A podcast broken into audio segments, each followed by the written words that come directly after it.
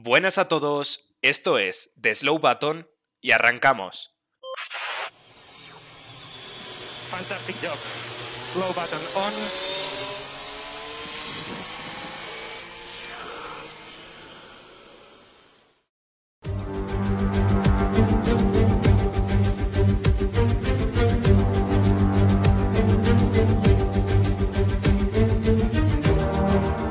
Muy buenas tardes, bienvenidos, bienvenidas una vez más al podcast de The Slow Button. Hoy es lunes, ya sabéis, es día de, de, que analicemos un poco la carrera. Este fin de semana fue el Gran Premio de Brasil, Gran Premio que además incluía la tercera carrera a sprint, lo cual significa que efectivamente hubo mucha acción, pero más aún si analizamos el domingo, que bueno, ya, ya lo veremos. Y para ello, pues van a estar ayudándome, como siempre, John Barco, muy buenas. Muy buenas tardes, Javi. Eh, pues sí, la verdad que gran premio en Brasil que, que, ha sido bastante disfrutón, no solamente por el formato sprint, que bueno, puede generar opiniones diversas en la gente, sino por la propia carrera, ¿no? La que vivimos ayer, que, que ha tenido bastante emoción e incluso hasta la cual, o sea, hay mucho que comentar en este episodio, vamos a ir para largo.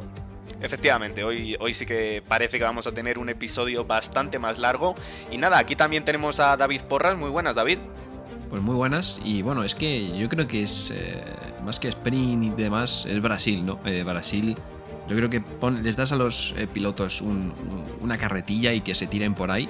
Y yo creo que es entretenido incluso. O sea, Brasil es un circuito alucinante y, se demuestra cada vez que va la Fórmula 1 ahí porque pasa siempre de todo. Efectivamente, además eh, este circuito es que es muy mítico y, y, la verdad que a mí personalmente, oye, pues me gustaría bastante que, que las las temporadas terminasen en Brasil como, como ya terminaron en, algunos años.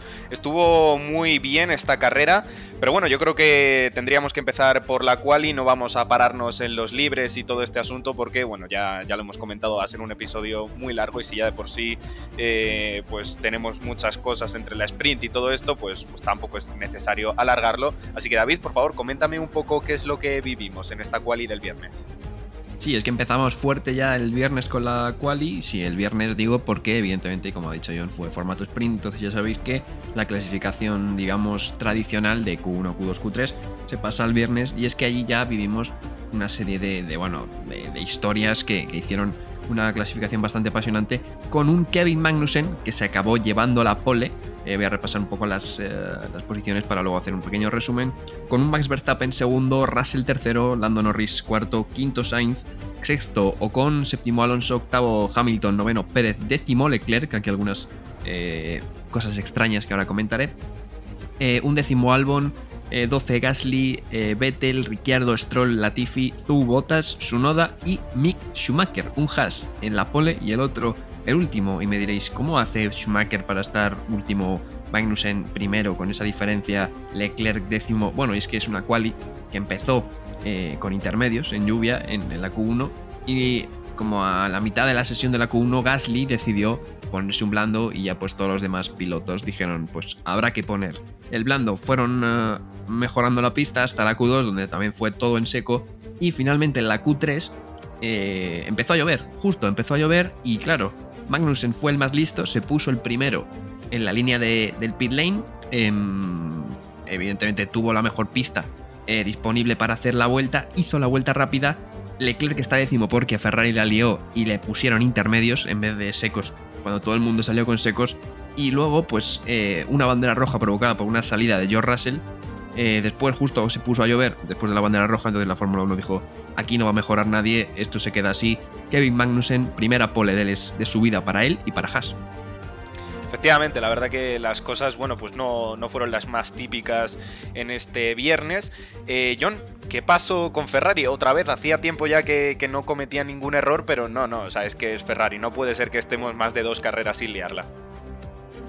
Pues sí, la verdad, ¿no? Ya, bueno, ya lo dije en un vídeo hace tiempo, ¿no? Estamos empezando a acostumbrarnos de, de, estos errores estratégicos de Ferrari y aquí pues le, le fastidiaron, ¿no? La clasificación a, a, Charles Leclerc, que es verdad que eran unas condiciones cambiantes y que eran unas condiciones complicadas y que evidentemente pues esta clasificación, bueno, eh, no tuvo nada de típico como comentábamos, ¿no? Que, que Magnussen se lleve la pole te lo demuestra, pero desde luego que ese ya no era el momento de, meter intermedios, estuvieron lentos de reacciones cuando ya era, un momento para meter neumáticos de seco y pues bueno, eh, Leclerc que se quedó, se quedó fuera de sitio, ¿no? Se quedaba en esa décima posición, si no me acuerdo mal lo que ha comentado David.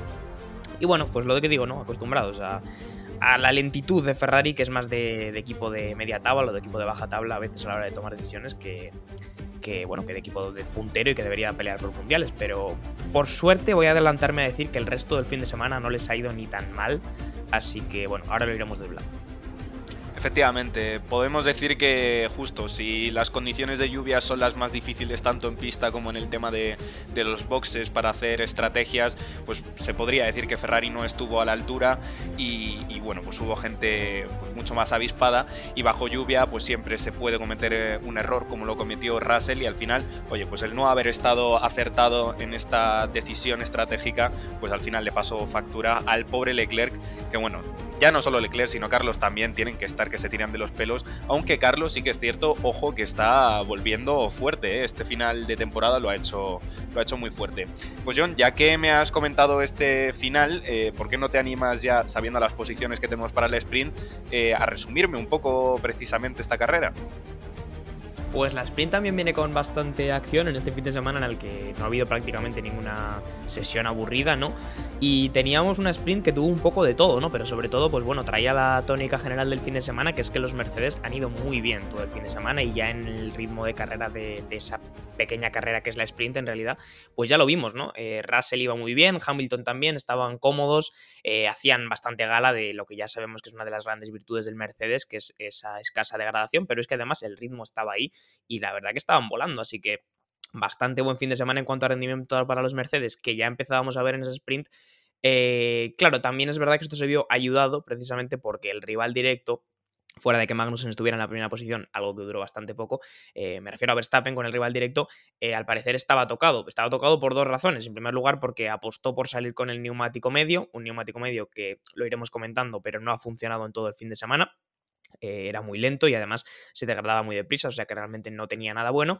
Pero además también parece ser que eh, Verstappen tuvo algo de, de debris, no de debris, me he quedado con ese tipo de errores, debajo del coche que le dañó, le dañó el fondo plano y por lo tanto tenía una pérdida de ritmo bastante importante, dentro de que en general el Red Bull no ha ido tan rápido o tan abrumadoramente rápido como en otros circuitos. Es decir, aquí la igualdad entre monoplazas, Red Bull, Mercedes, Ferrari creo que ha estado más igualada, valga la redundancia, que en otros circuitos. Por lo tanto, los Mercedes mejor que en otros circuitos, Verstappen y en general Red Bull un poco peor, pues bueno, nos dieron una sprint eh, un poquito más igualada. Y ya a partir de ahí, Javi, te devuelvo el guante y, sacas tú el tema del fraticidio.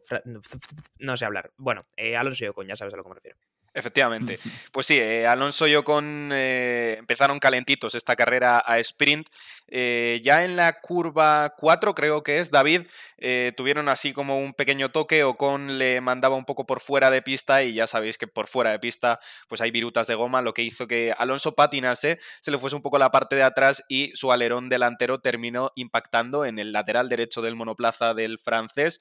Esto lo que hizo, aparte de que el propio Alonso tuviese un alerón roto, fue fue que Ocon también tuviese daños y por lo tanto los dos Alpine, digamos que en cuanto a ritmo de carrera se vieron bastante perjudicados por este incidente que tuvieron entre ellos, pero no sería la única vez que se verían las caras. Es que precisamente en la siguiente vuelta, de hecho, empezando la siguiente vuelta, eh, pues en la propia recta principal, Alonso al parecer calculó un poco mal. Sí que es cierto que visto en directo, pues parecía que el error había sido de Ocon, que estaba en ese momento por delante. Y básicamente, pues Alonso estaba recogiendo el, rebufo del, francés, se apartó demasiado tarde y bueno, pues ya el, alerón sí que estalló en pedazos. Y creo además, David, que precisamente uno de esos trozos que, quedó del, alerón de Fernando en pista fue lo que hizo que a Verstappen se le quedase atascado otra vez eh, en el fondo plano, o eso parece, no, no lo sabemos. Sí, debe ser. Eh, desconocemos eh, un poco el, motivo de, bueno, del, problema de Verstappen. Por, o sea, el motivo es ese básicamente, pero desconocemos si era ese otro trozo. Lo que pasa que parece ser, bueno, yo que recuerden, hubo más incidentes en la sprint que provocaran debris en pista. Entonces, bueno, tiene que ser básicamente eso. Y sí, al principio, bueno, lo de la curva 4 es, aparte de que, bueno, Ocon hace una más eh, de las que no tienes que hacerle a tu compañero nunca, porque si se la haces a un rival, bueno, con estas reglas actuales eh, realmente es, válido porque, bueno, eh, con estas reglas actuales, si tienes el coche por delante, vale, digamos que tienes la voz cantante y puedes hacer lo que quieras, aunque sea echar al otro piloto de pista, eso, bueno, ya es otro debate de, las normas absurdas que yo creo que no hacen no, fomentan un, bueno, un buen racing, ¿no? Como se dice en inglés, eh, unas buenas carreras. Em, sin embargo, bueno, luego el, tema de la mm, de que se lo hagas a tu compañero ya es otro tema, ¿no? Es eh, otra más que hace como en Hungría, como en Jeddah, como las tuvo con Checo en, en Racing Point, en Racing Point y Force India, bueno, básicamente. luego lo de la recta, sí que es verdad que Alonso calcula mal. Yo creo que Alonso calcula mal también porque Ocon em, perdía mucho tiempo. Luego después eh, en rectas también eh, perdió puntos de aerodinámica por el tema del pontón. Entonces yo creo que iba más rápido Alonso de lo que creía y Ocon más lento. Bueno, calculó un poco mal, lo que le costó una penalización de cinco posiciones y eh, dos puntos de la superlicencia. luego en la salida de, de, la carrera normal, digamos, porque bueno, fue a comisarios y al parecer eh, duró cinco minutos la reunión o menos porque Alonso bueno, admitió básicamente su culpa. Sí, efectivamente, mm, lo, lo, dicho, o sea, desde, desde televisión en directo, pues parecía que efectivamente había sido error de Ocon, pero bueno, yo creo que un poco también por lo que dice David, ¿no? Que cuando tienes un pontón con un agujero, el coche corre menos en recta, al fin y al cabo el coche está haciendo de cierta forma un poco de paracaídas, pues se conoce que alcanzó menos velocidad en ese punto el monoplaza del francés y pues eh, justo Fernando Alonso pues, se, lo, se lo tragó. En fin, eh, bueno, las posiciones, eh, recuerdo que para la carrera del domingo las posiciones son las de la sprint, pues terminaba así eh, la carrera terminaba ganando Russell, eh, primera posición para él. Segundo Sainz, aunque tendría una sanción por eh, cambiar ciertos elementos del motor y por lo tanto terminaría cayendo a la séptima plaza, si no, si no me equivoco, chicos. Correcto, séptima plaza. Muy bien. Tercero sería Hamilton, pero bueno, a esto ya os he comentado, tenéis que subirle una posición por lo, de, por lo del tema de Sainz. Eh, cuarto Verstappen, quinto Pérez, sexto Leclerc, séptimo Norris, octavo Magnussen, que terminaría quedándose con un puntito. Ya sabéis que el Haas, bueno, sí, habrá conseguido la pole, pero no, no podía aguantar el ritmo de carrera y mucho menos de, de estos coches tan veloces como son tanto el Mercedes como el Ferrari como el Red Bull. Tendríamos a Vettel en novena posición, décimo Gasly y ya por aquí eh, debajo del top 10 tenemos a Ricciardo, Schumacher, Zu, Botas, Alonso, Sunoda, Stroll, Ocon, Latifi y Albon que se retiraba porque tenía un problema, abandonaba el coche ahí en la, en la segunda curva, pero bueno, que fue una bandera amarilla y punto. Y eh, que no se me olvide porque, claro, efectivamente eh, aquí la posición de Alonso fue 15, pero claro, tenía esta penalización que ha comentado David Así que, pues nada, terminaría incluso por detrás del francés. Y bueno, chicos, yo creo que ya podemos llegar a la carrera del domingo. ¿Quién se anima a comentarme un poco las primeras vueltas o la primera vuelta, ¿no? Porque luego salió un safety car. Bueno, primero te cuento las posiciones si quieres, Javi, y a partir de ahí pues empezamos a, a debatir, ¿no? Las posiciones finales de esta, de esta carrera que al final se la llevó George Russell con esa primera victoria. Ahora vamos a debatir todo lo que llevó a que el británico se llevara esa primera victoria cuanto menos merecida, porque llevaba tiempo ya buscándola. Fue un día grande para Mercedes porque Lewis Hamilton se llevó a la segunda posición. A partir de ahí, Carlos Sainz en la tercera, Leclerc en la cuarta, carrerón de Alonso para llevarse la quinta. Max Verstappen que no pasó de la sexta y Sergio Pérez en la séptima, luego comentaremos esto que también tiene chicha. Y a partir de ya Ocon en la octava, Botas en la novena, Lance Stroll el último en recibir puntos en la décima, Vettel en la, undécima, en la undécima, duodécima para Wang Yuzu, Mick Schumacher desde la 13, Pierre Gasly desde la 14, Alex Albon desde la 15, Nicolás Latifi desde la 16 y Yuki Tsunoda el último que los que terminó, porque tuvimos los abandonos de Lando Norris y Kevin Magnussen y Daniel Ricciardo. Pues nada, muchísimas gracias, John. Pues ya que te he pillado así un poco diciéndome el, orden en el que terminó la carrera, pues venga, David, coméntame un poco cómo viviste tú el incidente de la primera vuelta. Sí, bueno, salida relativamente tranquila por adelante, bueno, en las primeras vueltas, la verdad. Eh, una buena salida de Norris, recuerdo, que incluso tuvo que bloquear rueda y subirse por el arcén para no tragarse a Checo. Em, buena salida también de los Mercedes. Eh, y bueno, luego iba a llegar a la zona de, enlazadas sin ningún eh, incidente. Y ahí pues Ricciardo iba a calcular mal, eh, iba por el interior, tampoco quería meter el coche, pero bueno, iba ahí por el interior, Magnussen estaba adelante y, y, frenó, pero no le dio tiempo a frenar del todo y dio el toquecito justito a, a Magnussen para hacerle trompear y, bueno, luego Magnussen eh, nos reímos aquí porque parece que se vengó, ¿no? Er, evidentemente, eh, cuando trompeas en la primera vuelta, no bloqueas frenos porque lo que quieres hacer es rápidamente darte la vuelta para seguir corriendo. Y pues en esa rotación que se fue hacia atrás, eh, coincidió con que Ricciardo no lo pudo esquivar y su rueda, bueno, sus ruedas traseras impactaron rompiendo suspensión y haciendo que los dos abandonaran, ¿no? Bueno, Ricciardo creo que le han metido tres posiciones eh, para Abu Dhabi eh, por tocar a, a Magnussen y bueno, al final, decir, es culpa de Ricciardo, pero bueno, sin mala intención ni nada, simplemente calculó mal y es que el toque fue mínimo, pero bueno, te dan al final en la rueda trasera y eso te gira todo el coche y hasta luego. Efectivamente, un error que, bueno, en cualquier otra parte del circuito, pues quizá hubiese acabado con un trompo o ni eso. Y la verdad que fue visualmente bastante impactante, precisamente por lo que comentas tú, David, que a la hora de hacer el trompo Magnussen, el coche pilló así un poco de carrerilla hacia atrás y Magnussen con el volante girado de haber tratado de corregir el coche, pues termina impactando contra Daniel Ricciardo. Tendríamos un safety car que, sinceramente, creo que duró demasiadas vueltas. No sé cómo lo viste tú, John. ¿Está un poco lenta la FIA?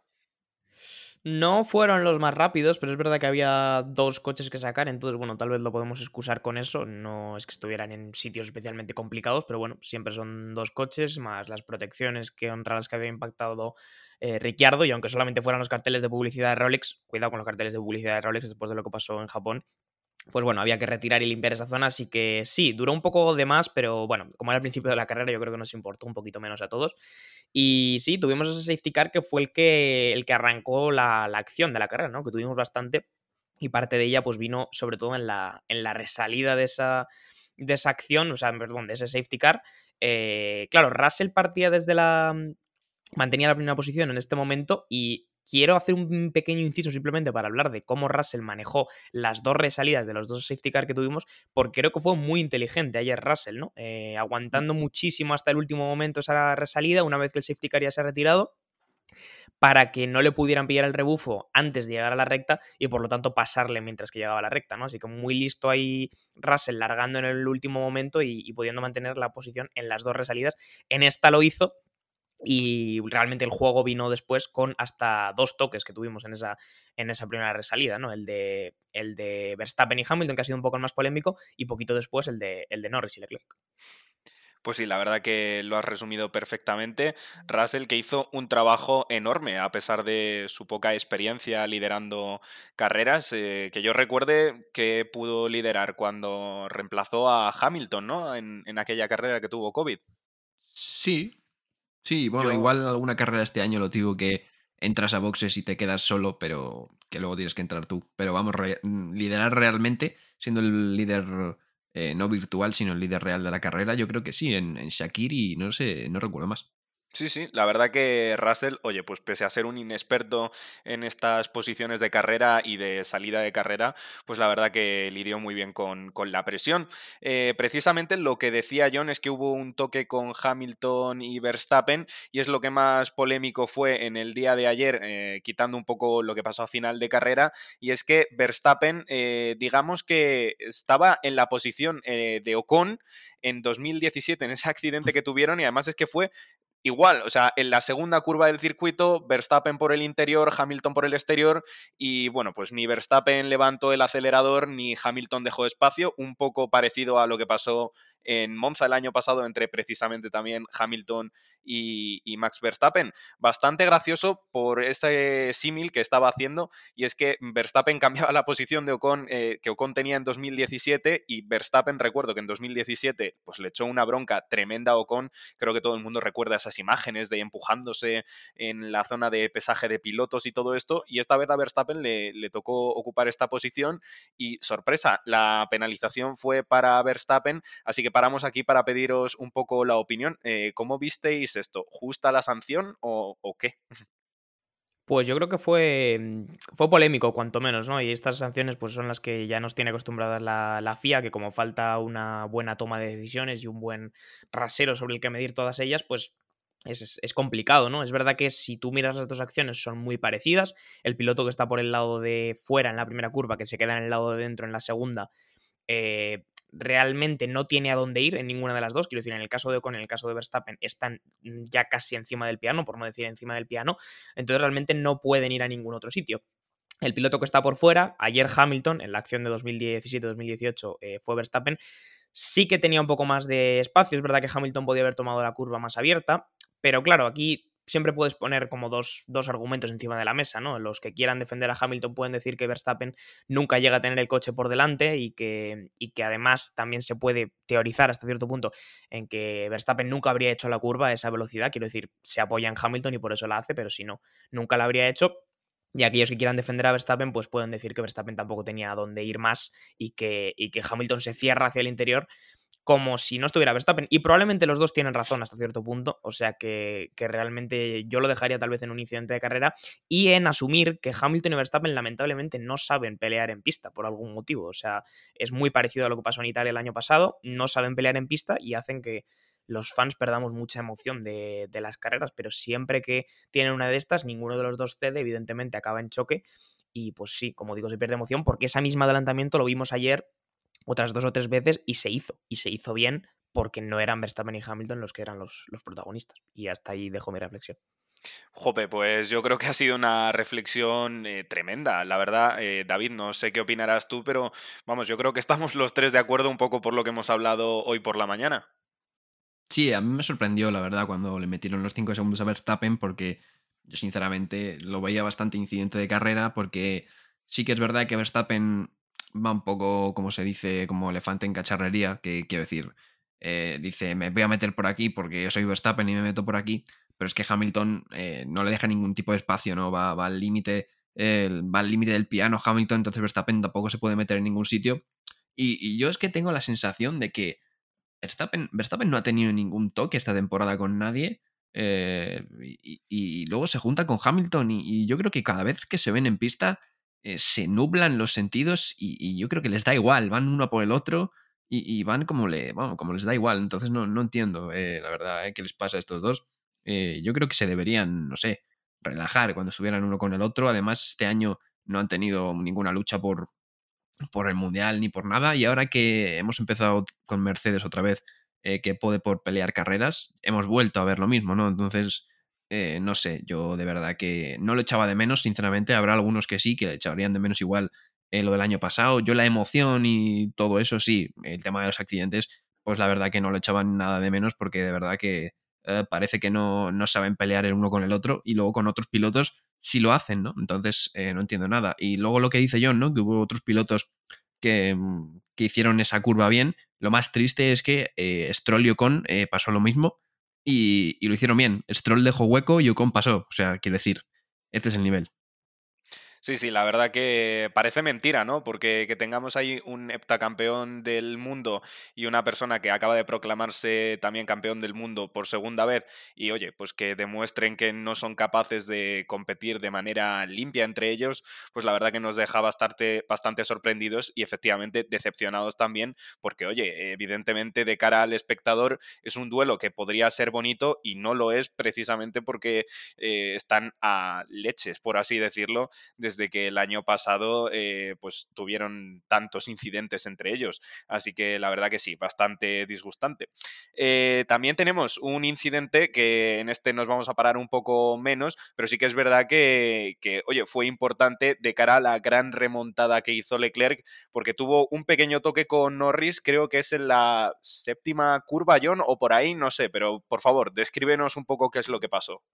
Pues tuvimos, sí, accidente entre Norris y Leclerc justo, nada, poco tiempo después, en la misma vuelta esa de la relanzada. Fue como una relanzada muy loca porque en la misma vuelta tuvimos esos dos toques. Primero el que hemos comentado ya de Verstappen y Hamilton y después Norris y Leclerc. Leclerc que venía desde atrás eh, intentando adelantar a Norris en el segundo sector del circuito y nada, realmente un toque bastante tonto. O sea, Leclerc es verdad que está bastante bien abierto hacia afuera de la, de la curva. Un pequeño toque del alerón delantero de Norris con la rueda trasera de Leclerc y básicamente lo manda, lo manda a girar. Fueron cinco segundos de penalización para Norris, me parece que bastante entendibles. Y lo que más sorprendente de todo fue tal vez que, bueno, yo creo que cuando todos vimos el movimiento y sobre todo cómo iba de lanzado el coche de Leclerc hacia las barreras, pues dijimos, bueno, aquí se va a acabar la carrera de Leclerc, pero no fue el caso. Como que el coche de Leclerc aguantó perfectamente. Eh, sí que es verdad que tuvo que parar en boxes, me entiendo que cambió el alerón, pero pudo continuar la carrera y rascar un cuarto puesto. O sea, que cuanto menos impresionante ese resultado. Y bueno, como digo, un accidente bastante mm, con menos polémica que el otro porque se entiende la penalización y se entiende eh, de quién es la culpa del accidente. Pues sí, John, la verdad que cinco segundos que se entienden perfectamente y para que nuestros oyentes entiendan un poco eh, de, lo fuerte que fueron estos accidentes, yo diría que realmente entre coche y coche el más fuerte eh, pudo ser el de Hamilton y Verstappen, porque es que el toque de Norris con Leclerc y el de Ricciardo con Magnussen son pues lo típico, estos toques de alerón con la rueda trasera y, y nada más, ¿verdad, David? Sí, fueron poca cosa. Eh, el de Verstappen y Hamilton es el más eh, choque más duro. Luego ya entre Leclerc eh, va al muro y bueno, Magnus y Ricciardo se dan, ¿no? En, temas fuerzas que supongo que el de Leclerc será el más fuerte, pero sí, en, contacto coche con coche son realmente dos toquecitos bastante leves, digamos. El de Norris sí que es verdad que se va algo largo, yo creo, y por eso acaba impactando con la rueda a Leclerc. Eh, pero, pero sí, la verdad que no fueron eh, accidentes graves en el sentido de que, bueno, eh, ningún piloto iba tampoco muy, muy pasado de, estos dos, más allá de lo de Verstappen y Hamilton. Y sí, la verdad que Leclerc es que impactó justo em, con el morro recto en el muro, o sea, no tocó ninguna suspensión. por eso, bueno, al final los Fórmula 1 están hechos para, para aguantar mucho impacto frontal y, como no iba a mucha gran velocidad, pues cambias el morro y, y para adentro. Sí, sí, la verdad que en ese sentido tuvo mucha suerte, así que nada, bueno, pues a pesar de, esto pudo continuar y terminó de hecho, como hemos comentado en las posiciones de carrera, pues protagonizando una muy buena remontada que le hizo ser cuarto. Eh, yo creo que lo siguiente que podríamos comentar, a pesar de que estoy viendo que no lo tenemos en la escaleta, pero es que me acabo de acordar, eh, Carlos Sainz tuvo unos problemas, eh, en, creo que fue en el freno trasero izquierdo por un tiro. Eh, no es la primera vez esta temporada, John, que tenemos problemas de, con, con los tiros estos, las pegatinas de casco. Describe un poco qué es lo que pasó. Sí, efectivamente, no, no es la primera vez y parece ser que no va a ser la última, porque no hay una solución realmente efectiva para evitar que, que las tiras que los pilotos se quitan del casco, ¿no? Para limpiarse la visera, no acaben metiéndose en los pequeñísimos conductos que refrigeran los frenos, por lo tanto taponándolos y por lo tanto haciendo que se, que se recalienten mucho, ¿no? A, Carlos, evidentemente, le hicieron parar antes de tiempo porque ese freno derecho trasero, creo que has dicho izquierdo, Javi, era el, derecho trasero, estaba echando humo, que es algo que puede ser normal hasta cierto punto, pero no, es, no era normal porque, ya digo, de haber estado probablemente una vuelta más en pista, seguramente se habría quemado ese freno y habría tenido que abandonar. Bastante rápido el mecánico de Ferrari metiendo la mano ahí para sacar la, tira, debo decir, eh, mientras que hacían el, cambio de neumáticos. Y por suerte al final eh, tuvo algo de, algo de suerte Carlos y a pesar de tener esa pequeñísima desgracia no le arruinó la carrera, que teniendo en cuenta la suerte que venimos arrastrando este año con los pilotos españoles habría sido lo más normal, ¿no? Pero, pero sí que es verdad que es un tema que a nivel de no sé, de innovación, de investigación en la Fórmula 1 no se sabe muy bien cómo abordar y, este año ya lo hemos tenido varias veces y probablemente, ya digo, eh, seguirá pasando porque es totalmente aleatorio donde caen esos, esas, esos esas tiras de plástico. Pues sí, la verdad que buena mención que ha hecho John al mecánico, porque, oye, si los frenos o los conductos de freno pueden llegar a echar llamas, eh, imaginaos realmente lo que es meter la mano ahí. Vale que tienen guantes, pero eh, como te demores un segundo más, te llevas una buena quemada en la mano y ya no puedes cambiar neumáticos, a pesar de que, de, de que oye, estás preparado para este tipo de cosas, hay que estar siempre muy avispado para sacar estas cosillas. Eh, lo siguiente que debemos comentar, eh, sí que es cierto que estuvo un poco estancada la carrera por aquí, algún adelantamiento de Fernando Alonso que iba haciendo, eh, bueno, pues esa escalada hasta la quinta posición en la que terminó la carrera, así que yo creo que podemos comentar que Norris, si ya no había tenido un fin de semana lo suficientemente malo, terminó la carrera David el domingo porque se paró el coche. Sí, eh, decías, eh, Alonso básicamente era el que yo creo que estaba poniendo más show, acompañado evidentemente de Verstappen y de, y de Leclerc, que estaban pasando coches como locos. Alonso también tuvo que parar rápido. Eh, luego comentaremos la estrategia, porque bueno, el medio ya hemos dicho que era un poco extraño y Alonso hizo una estrategia que si no hubiera sido por el safety car yo creo que era bastante rara, pero bueno, le salió bien. Y, y sí, era una carrera que básicamente tenía bastante acción, bastante adelantamientos eh, en la zona, digamos, eh, posterior media de la carrera, porque luego también los Aston Martin iban relativamente bien, eh, Ocon y, bueno, incluso Bottas también iba bastante fuerte. Entonces vivimos bastante movimiento por el medio. Pero sí, hasta que de repente, bueno, Lando Norris, creo que eran 10, 12 bueno, eran más porque ahora comentaremos también, tardaron la vida en sacar el virtual y después el safety car y luego encima en la resalida eh, también lo hicieron mal por el procedimiento de doblados, también lo hicieron mal, pero bueno, eh, tardaron la vida en sacar un safety car, así que como 17 vueltas ha sido antes de, de, final de carrera, Lando Norris se paró ahí en... aparcó el coche en el césped y la verdad que bueno, Lando Norris no le salió nada bien el fin de semana. En cuanto a suerte, porque llegó malo a, a Interlagos, se hablaba de que se podía perder los libres uno y todo, se metió en el coche, hizo una gran clasificación, hizo una gran sprint y pues no estaba haciendo hasta lo de Leclerc un buen fin de semana, ahí empezó a bajar un poco y el coche finalmente pues eh, murió. Pues sí, la verdad. Final triste para el británico. Mejor suerte. Correrían otros británicos que tenemos también. Estoy hablando de Hamilton y George Russell. Eh, pero bueno, esto ya lo vamos a dejar un poco más para el final porque verdaderamente no se tuvieron que ver demasiado las caras.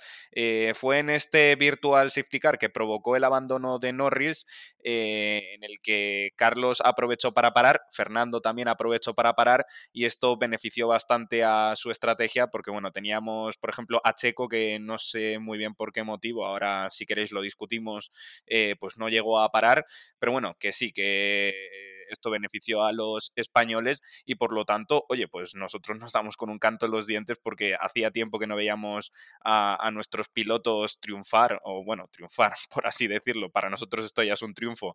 Bueno, tener un fin de semana totalmente normal. Eh, las tres paradas, hablamos chicos, John, eh, esta estrategia rara que comentaba David, eh, ¿cómo la explicas tú? Porque sí, tiene algo que ver un poco con el medio, pero no sé, aparentemente le funcionó bastante bien a Fernando. Sí, lo comentó Alonso en rueda de prensa, ¿no? Que venían un poco con esa idea de las tres paradas desde el principio. Eh, luego un momento de la carrera que estuvieron a punto de cambiar a dos paradas, porque al final el safety car del principio, pues bueno, te, te quita vueltas de la carrera, ¿no? Te, te acorta la carrera realmente en lo que es vida de los neumáticos. Y, Alonso al final apostó por esa estrategia de tres paradas y fue lo, probablemente lo mejor que hizo, aparte de hacer una gran carrera en pista, ¿no? Pero le salió muy bien con los timings, como con las tres paradas iba a ir muy sobrado de neumáticos, lo que hizo fue hacer la primera muy pronto, tanto que llegamos a pensar que tenía que haber tenido algún problema porque no era una parada coherente que se hiciera tan pronto, pero lo que consiguió en realidad fue hacer, un poco luego también beneficiado por este último safety car, eh, como un undercut masivo, ¿no? Con el que ganó muchísimas posiciones y un undercut de manual, ¿no? Que se suele decir. Pero, Muy bien ejecutado por parte de Alonso, tanto en estrategia como luego en pista con el ritmo. Es verdad que Alpine ayer le dio un coche a Alonso que sí que, que iba bien y que tenía un buen ritmo, o sea que se juntaron un poco todas las cosas buenas, como no ha pasado en todo el resto del año, y Alonso pudo hacer una muy buena carrera hasta acabar con esa, con esa quinta posición y terminando delante de los dos Red Bull, que creo que me parece algo totalmente, totalmente impensable, ¿no? Pero ya digo, se juntó buena estrategia, un poquito de inteligencia de carrera, que ya sabemos que, que Alonso siempre la tiene y que además el Alpine ayer era un coche que, que rendía bastante bien.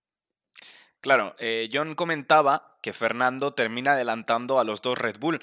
Eh, tenemos que tener en cuenta que en este momento de la carrera, pues teníamos a Checo Pérez en tercera posición, que estaba siendo amenazado por Carlos Sainz, que ya hemos comentado, se había visto beneficiado por este safety car. Era un virtual que, bueno, pues terminó convirtiéndose en un safety, ya sabéis, cosas de la FIA. Y eh, pues aparte de que, de que el propio Carlos adelantó a a Checo Pérez, pues también lo hizo Fernando Alonso con un ritmo que, oye, es que incluso podía llegar a superar el de los Ferrari porque yo creo que le faltaron 10 vueltas al obetense para que eh, pudiese pillar a, a Carlos Sainz. No fue así y precisamente esto es lo que hizo que tuviésemos esta polémica al final de carrera, porque esto lo que hizo fue que Checo Pérez se juntase con Max Verstappen y terminaba adelantando Max Verstappen a Checo Pérez, pero porque supuestamente David había una orden de equipo y si al final Verstappen no conseguía un objetivo, ¿qué pasaba? Se daban la posición de vuelta, ¿no? Sí, a ver, Checo tuvo un problema y es que al parecer no tenía ningún blando nuevo para final de carrera porque eh, cuando, bueno, entró a boxes para eh, coger a Carlos Sainz eh, para las últimas vueltas, le pusieron un medio, ¿no? Y fue cuando, cuando decidió entrar Carlos que, Pérez eh, ya estaba detrás de Carlos eh, antes del virtual y fue cuando salió delante de él cuando Carlos paró, ¿no? Entonces yo creo que no quisieron parar porque no, no creo que estaban seguros de que eh, pudieran coger al Ferrari en, ritmo de carrera porque Verstappen y Leclerc habían hecho también tiempos muy, muy similares. Entonces yo creo que no estaban convencidos si salían detrás de, del Ferrari de, bueno, de, sobrepasarles, ¿no? Eh, entonces eh, se quedaron y al final pues eso hizo que Checo fuera cayendo posiciones hasta ese punto, ¿no? Hasta el punto donde se encuentra con Verstappen y entonces ahí hay una orden de equipo en la que le dicen eh, si Verstappen no logra, digamos, conseguir más posiciones, te devolverá la posición. ¿Qué pasa? Max Verstappen no ganó ninguna posición y al final pues no devolvió la posición a, a Checo Pérez, con rajada monumental de ambos, uno diciendo que eh, ya lo explicó en el parón de verano, eh, que si le pedían esto, em, que no lo iba a hacer y que no se lo volvieran a pedir, porque no lo iba a hacer, que tenía sus motivos, y Checo Pérez, eh, que, donde tuvo que entrar incluso Christian Horner en la radio diciéndole que perdón, Checo Pérez diciendo que eso demuestra quién es de verdad Max Verstappen, ¿no? Entonces, bueno, la verdad que la temporada perfecta de Red Bull se ha visto un poco eh, manchada por esto que tiene luego eh, más trasfondo del que parece, porque bueno, han salido por ahí cosas de un medio holandés que ahora comentaremos, que al parecer todo viene de Mónaco, o sea, es una, un jaleo monumental. Claro, eh, esto que nos comenta David, pues sin saber lo que dicen los medios holandeses, eh, a todos los espectadores que estuvieron viendo la carrera ayer, pues los dejó un tanto descolocados, porque tenemos que tener en cuenta que Max Verstappen era bicampeón del mundo, había conseguido este campeonato, el de este año, y que además Red Bull eh, ya también estaba en primera posición en el de constructores, entonces lo único que verdaderamente había en juego era la batalla entre Checo y Charles Leclerc, entonces supuestamente, oye, lo, suyo hubiese sido que si Max Verstappen ya había ganado todo esto y no podía conseguir nada más eh, aparte de lo que ya ha conseguido, pues lo, suyo hubiese sido dejar ahí a, a, Checo Pérez delante. Pero no, eh, justo David lo estaba comentando, hay un medio holandés que dice que Checo se estrelló en la clasificación de Mónaco a propósito y no sabemos muy bien por qué, John. Eh, él algo, ah, hubo algún razonamiento en su cabeza que le hizo pensar, oye, pues se lo voy a decir a Christian Horner, oye, que me he estrellado a propósito en la, en la Q3 de Mónaco. No sabemos muy bien, pero oye, es que parece que está cobrando mucha fuerza este rumor del medio holandés todo es muy extraño, ¿no? Porque nos tenemos que remontar de repente con un equipo como Red Bull, que tenemos que tener en cuenta que tiene asegurados los dos campeonatos del mundo ahora mismo, o sea, el de pilotos y el de constructores ya ganados, Verstappen con el campeonato de pilotos ganado desde hace varias carreras, lo cual le añade como mucho, mucho absurdo a todo el tema, ¿no? Pero es que nos vamos hasta Mónaco, nos acordamos de esa clasificación y ahora resulta que de repente todo el mundo está seguro de que Checo se chocó a posta en la clasificación cuando él iba tercero, no en pole, ¿eh? tercero, y cuando Verstappen estaba cuarto con los dos Ferraris delante, en un punto de la temporada en el que los Ferraris todavía eran un contendiente directo de Red Bull para todo. Por lo tanto, a mí me, sigue resultando extraño. Es verdad que ves el accidente de Checo y no tiene nada de sentido. Porque que si da un acelerador en mitad de la curva, porque si no contravolantea, ok. Pero tampoco le veo el sentido a por qué hacerlo y punto número dos, a por qué contarlo. Quiero decir, si lo haces, yo creo que es algo que te llevas a la tumba contigo. La única explicación de que lo cuente es que Checo después del Gran Premio de Mónaco probablemente no estuvo en su mejor estado físico y mental por tomar algunas sustancias. Puede ser, no descartamos nada.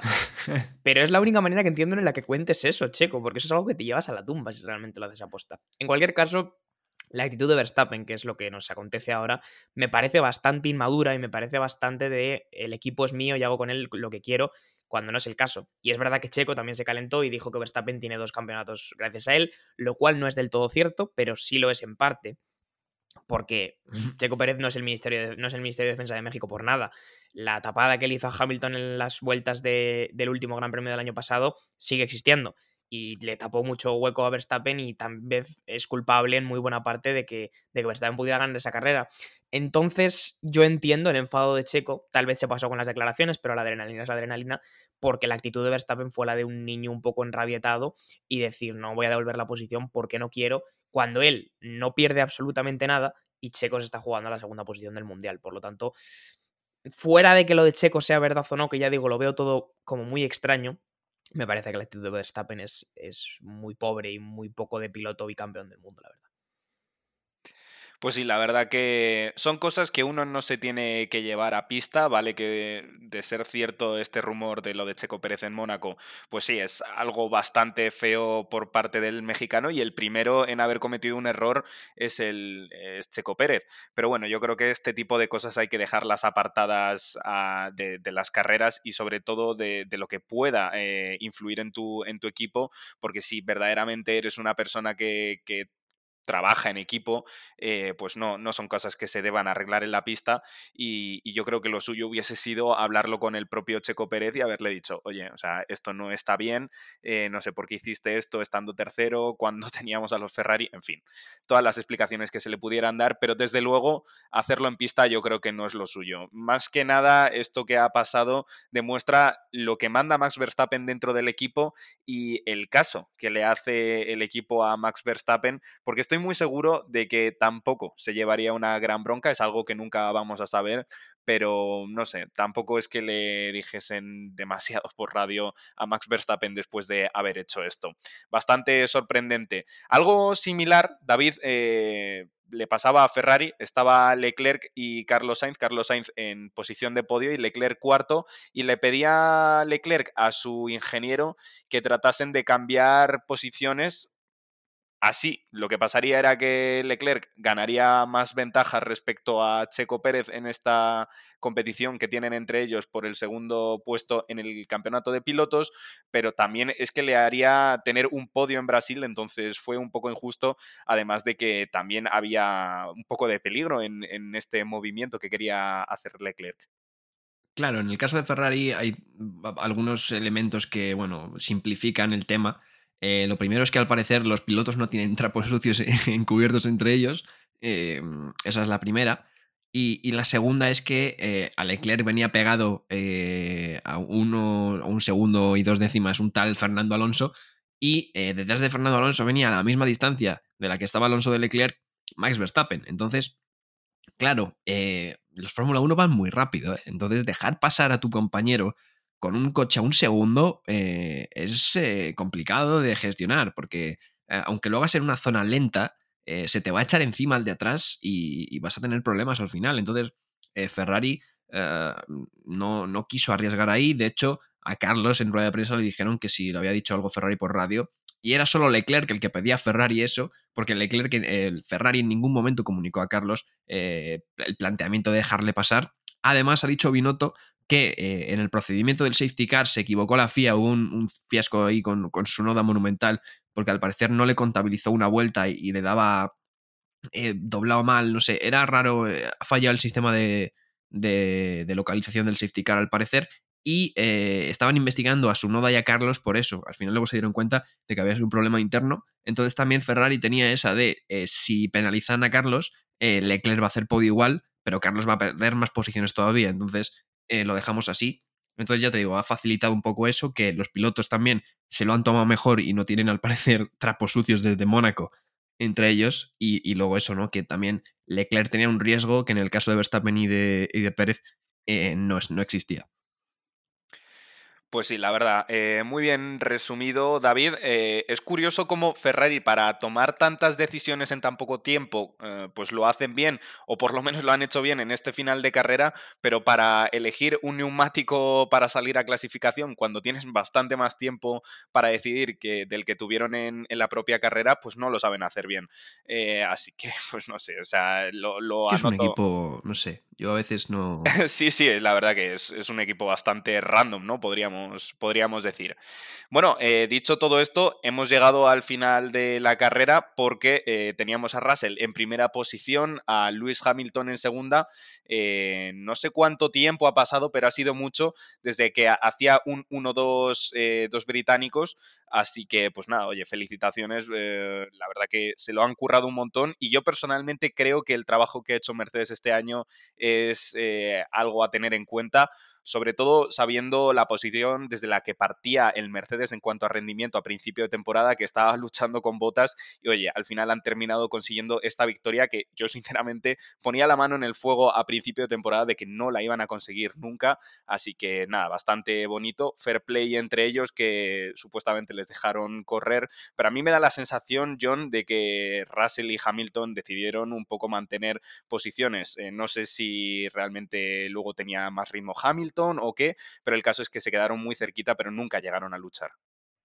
Bueno, a mí me dio la sensación de que, de que no, los dos iban con un ritmo muy bueno, pero también muy parejo, y que en realidad yo creo que los dos estaban contentos con lo que estaban consiguiendo. Russell, evidentemente, por conseguir su primera victoria tan deseada en Fórmula 1, y Hamilton yo creo que ayer estaba satisfecho más allá de por el resultado, porque aquello era un poco el premio a todo el trabajo que lleva haciendo Mercedes toda la temporada y que creo que es de admirar por lo que tú decías, ¿no? Por dónde empezaron la temporada y por dónde la están acabando en cuanto a rendimiento y sobre todo por cómo han sabido entender mejor ellos mismos su concepto de coche sobre todo de cara al año que viene, ¿no? Entonces, si yo creo que Hamilton siente que esto les acerca a mejores resultados el año que viene y por eso estaba satisfecho y evidentemente Russell estaba más que contento con, con conseguir esta primera victoria, así que bueno, pues un fin de semana redondo para los Mercedes y como tú decías, ¿no? Bastante tiempo desde que no, desde que no veíamos un, un 1-2 de Mercedes que durante mucho tiempo fue la tónica general en la Fórmula 1. Sí, sí, la verdad. Eh, yo de verdad quiero hacer bastante hincapié en este asunto y es que Mercedes yo creo que parte desde una posición privilegiada de cara al año que viene. Va a tener más túnel de viento, Red Bull va a tener menos y menos aún por la sanción que le puso la FIA. Ferrari va a tener un poquito más, pero oye, de estos tres equipos que están destacando, por lo menos a final de temporada este año, eh, el mayor beneficiado va a ser Mercedes, que además, como bien has dicho tú, John, eh, chapo por ellos porque han conseguido entender un coche que en cuanto a filosofía es el único en la parrilla, porque todos están tirando por soluciones parecidas a las de Ferrari, es el caso de Haas, evidentemente son equipos hermanos, pero en los demás equipos sí que es cierto que parece que se fijan un poco más en, Red Bull, que es el padre de, la tendencia aerodinámica de este año. Eh, dicho esto, ahora sí, final de carrera, una carrera muy, muy emocionante y que no se nos olvide que ya llevamos 47 minutos, 47 minutos camino a los 48, ya me trabo después de tanto tiempo grabando, tenemos que hacer el MVP, así que David, por favor, coméntanos eh, para ti quién fue el MVP de este fin de semana o de la carrera de ayer. Pues bueno, yo simple, ¿no? Con Alonso, ya está. No voy a poner ni, ni, motivos. Alonso. No desarrolles, no desarrolles, déjalo. Alonso, ya está. Procede a no desarrollar más. Eh, y John, por favor, eh, dime tú, a ver que, si nos puede sorprender. Pues no te voy a quitar todas las opciones eh, buenas y aunque estoy tentado de decir a Carlos Sainz porque creo que este fin de semana también lo ha hecho muy bien a pesar de la mala suerte con ese tier off y quedando por encima de su compañero, se lo voy a dar a George Russell, que todos lo cogimos un poco de tirria después de lo que le hizo a Carlos Sainz en Cota, está claro, pero que bueno, lleva mucho tiempo peleando por esta victoria, yo creo que en general lleva mucho tiempo peleando por buenos resultados en Fórmula 1 y como ya dijo David hace mucho tiempo, ¿no? En aquel vídeo, es que Russell realmente es muy bueno, pues hoy aquí se demuestra, ¿no? Con, con esta primera victoria de la que yo creo que, vendrán muchas más si tiene coche para ello. Así que sí, mi MVP va a ser para Russell por, por el gran fin de semana y por la victoria. Pues sí, la verdad que yo probablemente habría dicho lo mismo que tú, John. Eh, un Russell que yo creo que ha tenido el mejor año que podía tener para debutar en Mercedes, porque yo creo que no la presión le, hubiese podido de haber tenido un coche a principio de temporada, bueno, pues que pudiera competir por, por ganar el campeonato. Entonces, digamos que la temporada tanto para el coche como para él ha ido de menos a más y esto este final de temporada le está sirviendo para ganar un poco de experiencia y eh, poder luchar en lo que parece que va a ser un buen año el, siguiente. Eh, en mi caso, yo voy a proceder a quedarme con Carlos Sainz. También podría haber puesto de opción a Leclerc, pero bueno, me tira un poco la vena eh, pues de, piloto español y, además que sí, o sea, me gusta ver terminar a, Carlos en, este, en esta forma física, ¿no? Eh, después de lo que ha tardado en, encontrar el ritmo, sobre todo a principio de temporada que le veíamos sufrir un montón y la verdad que a mí eh, me causaba entre enfado y, pena, ¿no? Porque yo sé, yo creo que todos sabemos bien de lo que es capaz Carlos Sainz. Chicos, eh, no sé si queréis añadir algo más este fin de semana eh, lo que nos lleva es a otro más, que ya vendría a ser el, último de la temporada. O sea que, no sé, cómo ha pasado rápido, chicos, eh, comentadme un poco. Sí, bueno, eh, la verdad que sí, porque para ser una de las temporadas, yo creo que ha sido la más larga, ¿no? De la historia por calendario, pero al final se hace corto siempre, ¿no? un viaje que, por cierto, espero que no les pase nada a ningún equipo porque se tiene que ir de Brasil a Abu Dhabi en una semana. En fin, eh, bueno, el cambio climático y todo eso. Em, pero, pero sí, eh, básicamente un salto enorme.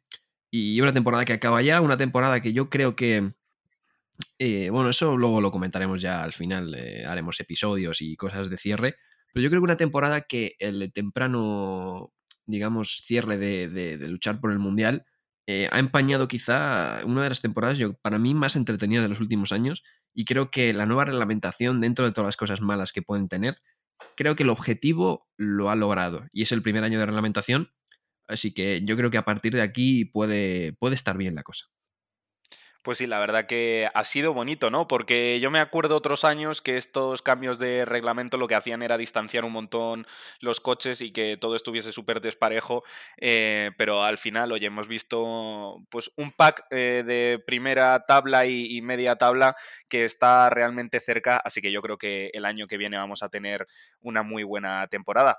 John, ¿algo que quieras comentar sobre esto? Que es que ya está terminando, es que no, sé, qué, qué tristeza. No me quería extender yo ya más, pero lo ha comentado bien David, que esta temporada se nos ha hecho corta y yo creo que veníamos de la 2021 con las expectativas muy altas y nos va a costar tiempo valorar lo, lo buena que ha sido esta temporada, yo creo, a pesar de que Verstappen la haya ganado con, las carreras de antelación hasta el final con el que la ha ganado, pero yo creo que ha sido una buena temporada, que ha demostrado que el nuevo reglamento está funcionando bien y que creo que tiene capacidad de funcionar todavía mejor en el futuro. Así que nada, futuro esperanzador para la Fórmula 1 y nosotros que yo creo que no podemos estar más contentos con eso. Así que nada, disfrutar de, de, Abu Dhabi y a confiar en que no le pasa nada a ningún equipo, como dice David, porque el calendario aprieta hasta el mismísimo final. Pues nada, eh, hasta aquí el episodio de hoy, episodio largo, ha sido una carrera sprint, entonces había mucho que analizar. Muchas gracias a nuestros oyentes, muchas gracias también a nuestros espectadores en Twitch y a todos los que nos siguen en nuestras redes sociales, que básicamente son Instagram, y Twitter. Estamos muy fuerte últimamente y esto evidentemente es gracias a todo el apoyo que estamos recibiendo. Eh, nos vamos ya, eh, vamos a la última carrera, que es Abu Dhabi, en menos de una semana volvemos a tener los coches en pista y esta vez será por última vez en esta temporada. Muchas gracias, David. muchas gracias chicos a vosotros y nos vemos en Abu Dhabi. Bueno, en Abu Dhabi no, en, aquí, pero ya sabéis, entendéis, ¿no? Y nada, John, muchísimas gracias. Ojalá, como dice David, eh, vernos en Abu Dhabi los tres. ojalá no viéramos en Abu Dhabi, pero nos vamos a, a escuchar desde aquí, como siempre. Cerramos aquí el episodio. Chao, chicos. Chao, chao. Muchas gracias por escuchar este podcast de The Slow Button. Puedes seguirnos en Spotify para no perderte ningún episodio y también en nuestras redes sociales para enterarte de todas las novedades. Hasta la próxima.